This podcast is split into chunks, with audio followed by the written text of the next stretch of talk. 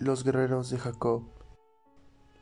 Jacob no podía determinar el resultado de su encuentro con Esaú, ya fuera mediante sumisión a Esaú o mediante guerra contra Esaú.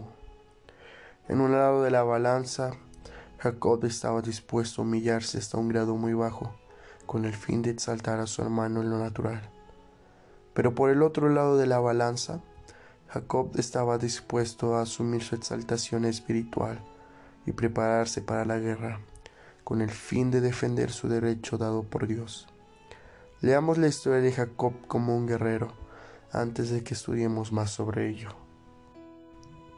Y Jacob se fue su camino, y salió al encuentro ángeles de Dios. Y dijo Jacob cuando los vio, El campo de ellos es este, y llamó el nombre de aquel lugar Mahanaim. Y envió Jacob mensajeros delante de sí su hermano, a la tierra de Seir campo de Edom. Y mandóles diciendo, Así diréis a mi señor Esaú, así dice tu siervo Jacob, con Labán he morado y deteniéndome hasta ahora, y tengo vacas y asnos y ovejas, y siervos y siervas. Y envió a decirlo a mi señor, por hallar gracia en tus ojos. Y los mensajeros volvieron a Jacob diciendo, Vinimos a tu hermano Esaú y él también viene a recibirte, y cuatrocientos hombres con él. Entonces Jacob tuvo gran temor, angustióse y partió el pueblo que tenía consigo, y las ovejas, y las vacas, y los camellos, en dos cuadrillas. Y dijo, si viniere Esaú a la una cuadrilla y la hiere, la otra cuadrilla escapará. Y dijo Jacob, Dios mi padre Abraham ni Dios de mi padre Isaac. Jehová que me dijiste, vuélvete a tu tierra y a tu parentela, y yo te haré bien. Menor soy que todas las misericordias y que toda la verdad que has usado para con tu siervo, que con mi bordón pasé este Jordán, y ahora estoy sobre dos cuadrillas. Líbrame ahora de la mano de mi hermano, de la mano de Saúl, porque le temo. No venga quizá y me hiera la madre con los hijos. Y tú has dicho, yo te haré bien y pondré tu simiente como la arena de la mar, que no se puede contar por la multitud. Y durmió allí aquella noche, y tomó de lo que le vino a la mano un presente para su hermano Esaú, doscientas cabras y veinte machos de cabrío, doscientas ovejas y veinte carneros, treinta camellas paridas con sus hijos, cuarenta vacas y diez novillos, veinte asnos y diez borricos. Entrególos en manos de sus siervos, cada manada de por sí dijo a sus siervos, Pasad delante de mí y poned espacio entre manada y manada. Y mandó al primero diciendo, Si Esaú mi hermano te encontrare, y te preguntaré diciendo, ¿de quién eres y a dónde vas? ¿Y para quién es esto que llevas delante de ti?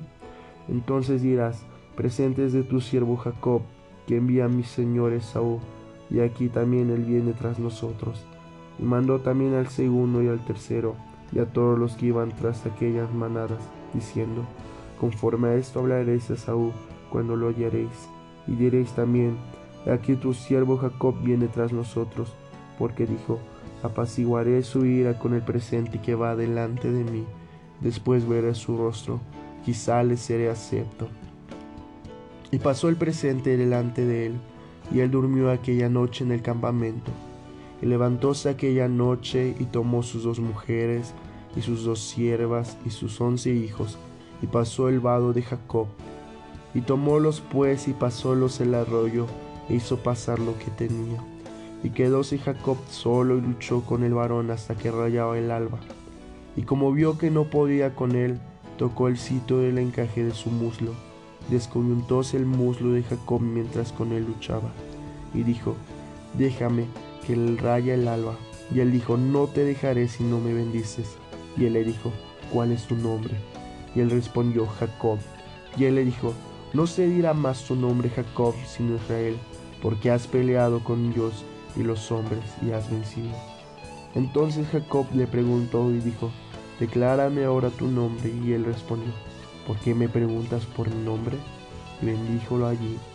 Y llamó Jacob el nombre de aquel lugar Peniel, porque vi a Dios a cara a cara y fue librada mi alma. Y salióle el sol pasado que hubo a Peniel y cojeaba de su anca. Por esto no comen los hijos de Israel hasta el día de hoy, del tendón que se contrajo el cual está en el encaje del muslo, porque tocó a Jacob este sitio del muslo en el tendón que se contrajo. Génesis capítulo 32, versículo 1 a versículo 32.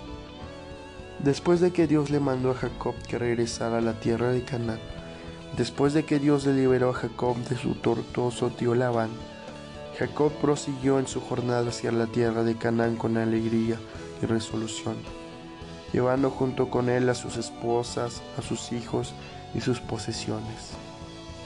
Por lo cual Dios envió a sus ejércitos de ángeles para que guardaran y guiaran a Jacob en su jornada. Y Jacob se fue su camino, y saliéronle al encuentro ángeles de Dios. Y dijo Jacob cuando los vio, el campo de Dios es este, y amó el nombre de aquel lugar Mahanaim. Aquellos que se mantienen en el buen camino de la voluntad perfecta de Dios siempre tienen una buena guarda y guía. El ejército de los ángeles se les apareció a Jacob en Mahanaim debido a que estaba a un punto de enfrentarse a un peligro más grande con Esaú que el que había tenido con su tío Labán. Dios quería que Jacob viera personalmente que tan bien protegido estaba.